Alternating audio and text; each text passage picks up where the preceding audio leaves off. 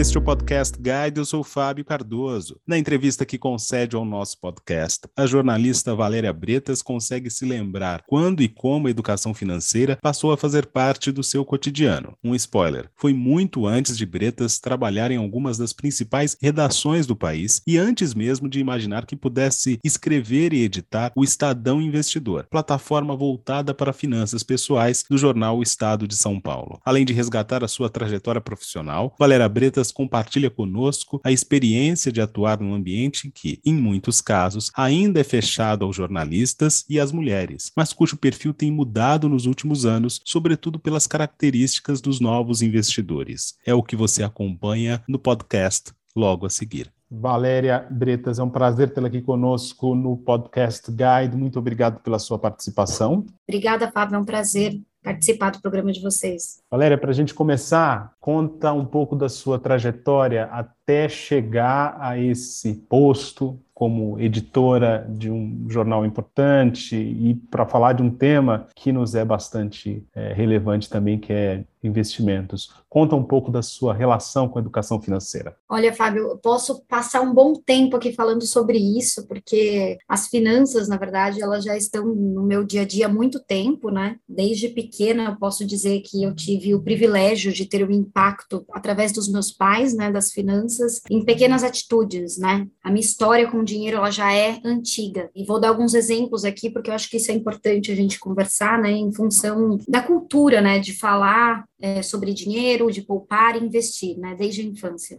Então, eu acredito que o meu primeiro contato foi logo nos meus cinco, seis anos, quando eu ia na feira ali com os meus pais, eles tinham o hábito de me levar com eles, né, e me davam dinheiro na mão e falavam assim, olha, você vai ali com cinco reais e vai voltar com um pé de alface, um pé de couve e dois tomates. E eu olhava para o meu pai naquela época e falava, imagina, né, novinha, não lembro exatamente as palavras e a idade, mas era nessa faixa dos cinco até os meus oito anos. Falava, não dá, pai, a placa está dizendo que custa um alface custa três, como é que eu vou voltar com tudo isso? Ele falava, não, negocia, você diz que você só tem cinco reais. Então, a minha relação com o dinheiro e negociação começou ali muito cedo, né, de eu ter esse acesso ao dinheiro e entender o valor, né, eu entendia naquele momento que um alface custava três reais e que um, um tomate dois e um pé de couve três, e não dava com o dinheiro que eu tinha, o que, que eu podia fazer? Negociar. Então, eu, eu começo contando essa história, porque eu acho que é importante, assim, mostrar até para os pais, né, que não importa a idade dos filhos, é possível levar um pouco de educação financeira desde cedo. E esse contato ali na infância foi muito importante para começar a desenvolver, né, o meu contato com as finanças. Então, eu costumo dizer mesmo que começou ali, né, o primeiro contato, mas é, eu aprofundei muito mais depois na faculdade de jornalismo, desde pequena também, desde os 12 eu já tinha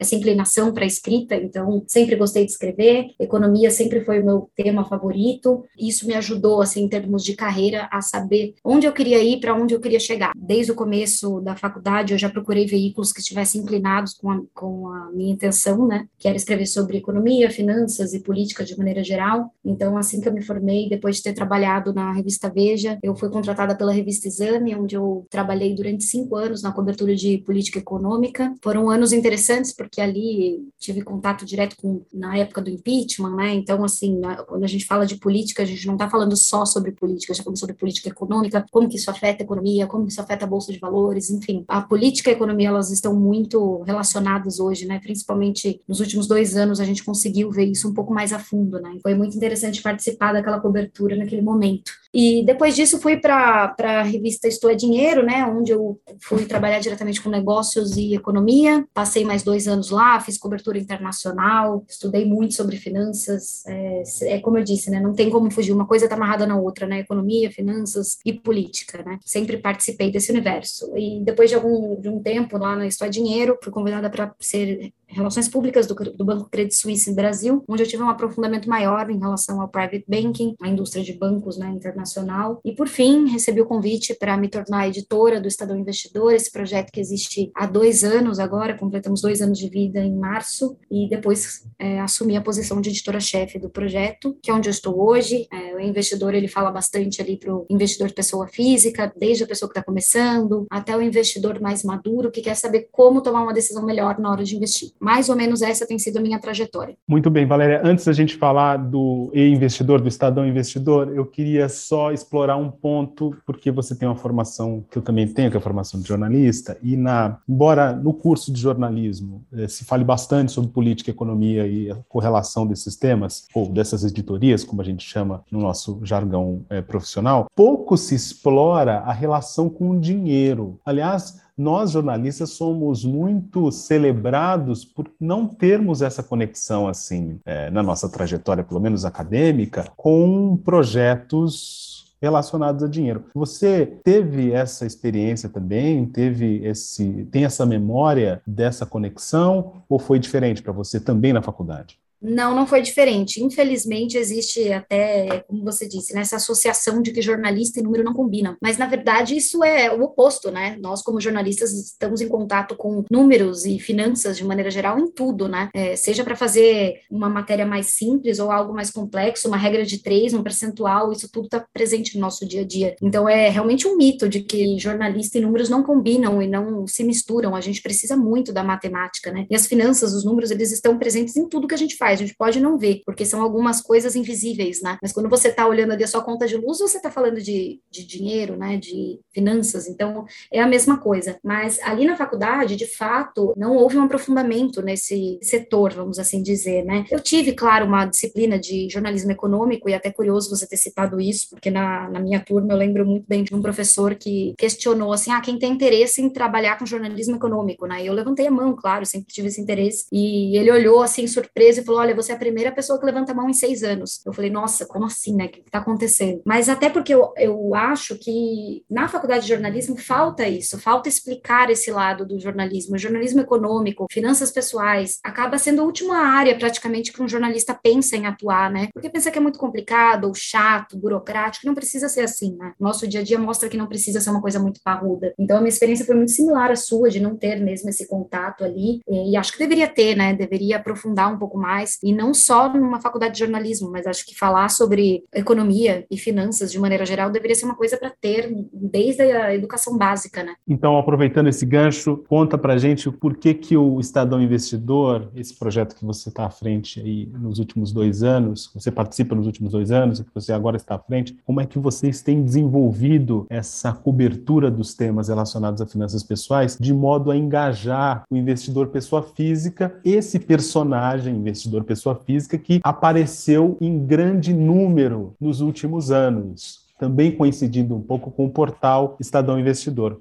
Compartilha conosco um pouco dessa experiência, Valéria. Claro, foi bem interessante porque o investidor, na verdade, ele começou no dia 18 de março de 2020, que foi o dia do lockdown no Brasil, quando a pandemia chegou. Então, nós aprendemos a criar o, portal no meio de uma pandemia global, né, como nunca tínhamos visto. Então, foi um desafio muito grande para nós, mas, em compensação, também foi muito rico em termos de conseguir ajudar os leitores e os investidores né, a investir melhor, porque naquele momento o brasileiro viu ali uma série de circuit breakers na bolsa de valores, que é quando as, as negociações são interrompidas, e muitas pessoas não sabiam o que fazer, começaram a ver os seus investimentos que são até considerados seguros, né, como uma previdência privada, é, derreter. E aí todo mundo ficou, e agora? O que eu devo fazer? Como é que é, qual é a melhor aposta nesse momento? O que, que eu faço? Os bancos e os gestores também estavam confusos sobre como se posicionar, e aí nasce o investidor também para ajudar nessa cobertura, que não é, obviamente, exclusiva aqui do Estadão, né? Tem outros canais, outros veículos que também abordam isso, mas aquele momento, assim, realmente houve um, um boom das pessoas interessadas em cuidar melhor do seu dinheiro, né? Porque viram ali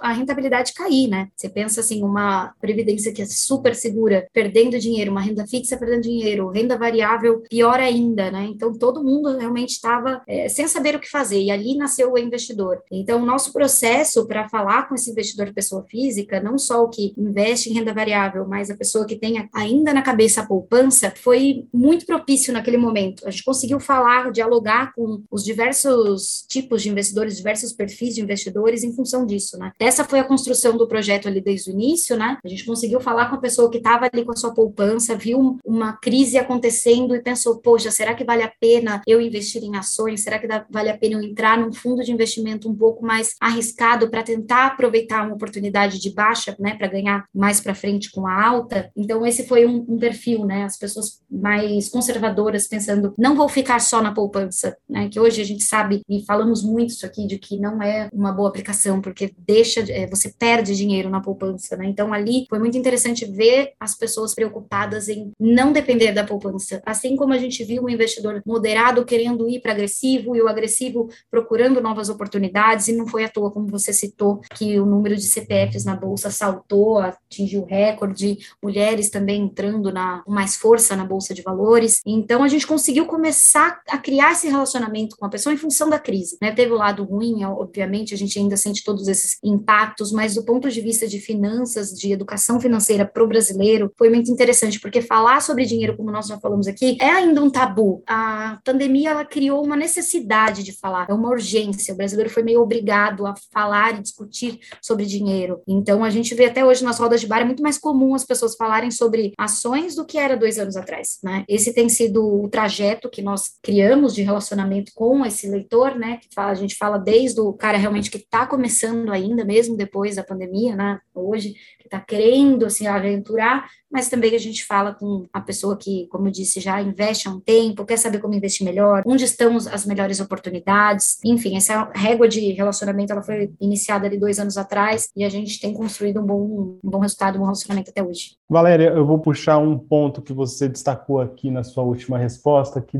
dá conta do perfil do brasileiro que guarda dinheiro, né? Não são todos os brasileiros que conseguem guardar dinheiro e daqueles que conseguem, nem todos têm essa disposição. Boa parte desses que têm a disposição de guardar dinheiro, que conseguem, que têm a disposição de guardar dinheiro, prefere fazer aportes mais conservadores, vamos chamar assim. E aí você citou até o investimento em poupança. Como é que é conversar com esse público do ponto de vista da produção de conteúdo relativo aí a finanças pessoais? Você encontra muita resistência? Você tem encontrado muita resistência ao longo desses anos? Conta pra gente um pouco isso. É natural, assim, quando a pessoa não tem o hábito, né, de guardar dinheiro, está começando essa construção consigo mesmo, né, de se organizar melhor, de fazer um planejamento financeiro, de que ela vá para um, um, ativo, vá para uma linha mais conservadora. Não é à toa que a poupança ela ainda é a queridinha dos brasileiros, não tem jeito, como eu acabei de falar, né, é um dos investimentos seguros, as pessoas se apegam a ela. Então, o nosso trabalho também é, é de mostrar que não existe só a poupança, existem outros produtos, outras formas de você investir que também não vão trazer grandes riscos, né? E você pode lucrar mais. No final, a gente quer que as pessoas investam melhor. Acho que esse é o objetivo do investidor e o meu, como editora-chefe do projeto, de impulsionar, né, essa visão. Mas é como eu comentei, eu não sinto tanta resistência hoje em função do que a pandemia causou. Mudou tudo no mercado de capitais e não estou falando só de Brasil, né? Falo Brasil, Europa, Estados Unidos, principalmente, né? A forma de investir mudou. A gente tem aí é, uma série de novidades que foram lançadas no mercado de capitais nesses últimos dois anos, com mais produtos. Então, antes era muito difícil conseguir investir nos Estados Unidos, agora é muito mais fácil. Tem milhares de formas de fazer isso, né? Que antes nós éramos limitados. Então, as pessoas estão pesquisando mais, estão lendo mais, e isso mostra que não há tanta resistência hoje em entrar em ativos um pouco mais arriscados. A poupança fica ali como uma, vamos dizer assim, uma forma de reserva de emergência para boa parte, né, dos brasileiros, mas a resistência tem sido menor. Então, comunicar com essas pessoas que estão começando tem sido interessante porque elas estão abertas a ouvir e ouvir recomendações, né? Então a gente conversa com os especialistas justamente para ajudar a guiar os leitores nessa linha, né? A gente tem até, por exemplo, uma newsletter no investidor que ela é voltada para essa pessoa que está começando, que ela não quer saber quais são as melhores ações, porque ela ainda não tem a, a, capacidade analítica de conseguir saber, olha, eu quero o ativo A ou B, mas que quer investir um pouco melhor, quer entender qual é, como eu posso identificar um fundo mais atrativo, o que, que eu devo olhar, realmente devo sair da poupança. Então, a gente tem alguns produtos, algumas ações dentro do portal para realmente comunicar com essas pessoas, e a gente vê que a resposta é muito positiva. As pessoas participam de lives, respondem, tiram dúvidas. Esse é mais um ponto positivo aí que dá para tirar de lição desses últimos dois anos, né, das pessoas pessoas mais abertas a ouvirem e também interessadas em saber como investir melhor. Então, a comunicação tem sido bem positiva. Valéria, no mês de março, por ocasião do Dia Internacional da Mulher, vocês no Investidor fizeram uma programação especial relacionada a isso. Queria que você compartilhasse um pouco para a gente da idealização desse projeto e dos resultados que você avalia que foram alcançados. Maravilha. Bom, eu acho que sou até suspeita para falar, porque sou uma grande defensora das mulheres no mercado financeiro. A gente sabe que mulheres, em geral, em posição de liderança já é uma coisa muito rara no Brasil, infelizmente. Não só no Brasil, como no mundo, né? Uma série de estudos já mostram aí que a participação é muito pequena em relação à participação masculina. Então, quando eu fui convidada a ser editora, né, pelo investidor, o antigo editor-chefe mostrou essa preocupação de ter mulheres dentro de casa, né, e ouvir a nossa voz. Isso foi muito muito interessante também quando eu assumi a posição, quando eu fui convidada, também assumi como editora-chefe, e é legal compartilhar, acho que eu não tinha comentado essa história com ninguém ainda, mas o RH da própria empresa, do Estadão, a representante chorou na hora que ela veio me dar notícia, porque ela falou, é muito raro ver uma mulher jovem, eu tenho 29 anos, quando isso aconteceu foi 28, a receber uma promoção para um cargo de liderança como esse dentro de um jornal tradicional, né? Então foi muito emocionante para mim naquele momento ter essa oportunidade, ver a diretoria acreditando ali no, no que eu poderia oferecer e os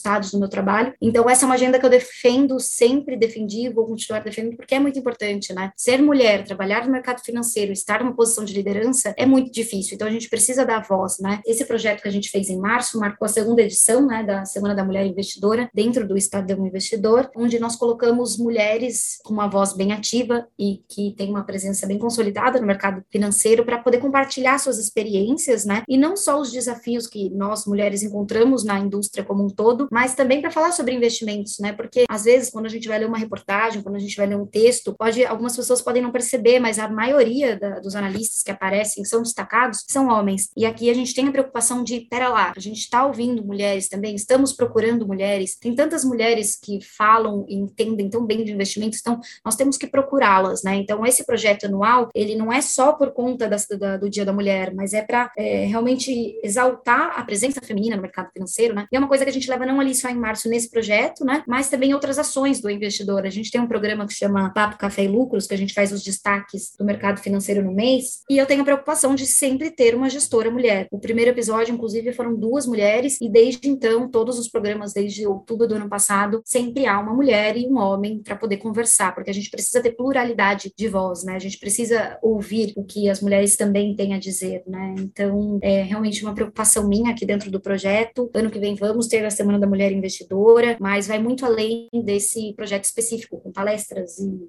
lives e textos e entrevistas exclusivas. Valéria, uma última pergunta. Para onde você vai olhar agora em 2022 em relação a assuntos ligados a finanças pessoais e educação financeira? O que, que vai chamar a sua atenção, levando em consideração que este é um ano eleitoral? É, acho que você já deu a bola aí, né, Fábio? Porque segundo semestre será marcado por eleições e isso historicamente mexe com a Bolsa de Valores, mexe com a abertura de capital na, na Bolsa de Valores, né? Normalmente as empresas têm uma queda aí em anos eleitorais, então com certeza vai bagunçar um pouquinho aí os ativos dos investidores. Então, esse tem sido o nosso norte, né? A partir de julho, monitorar isso com mais afinco, né?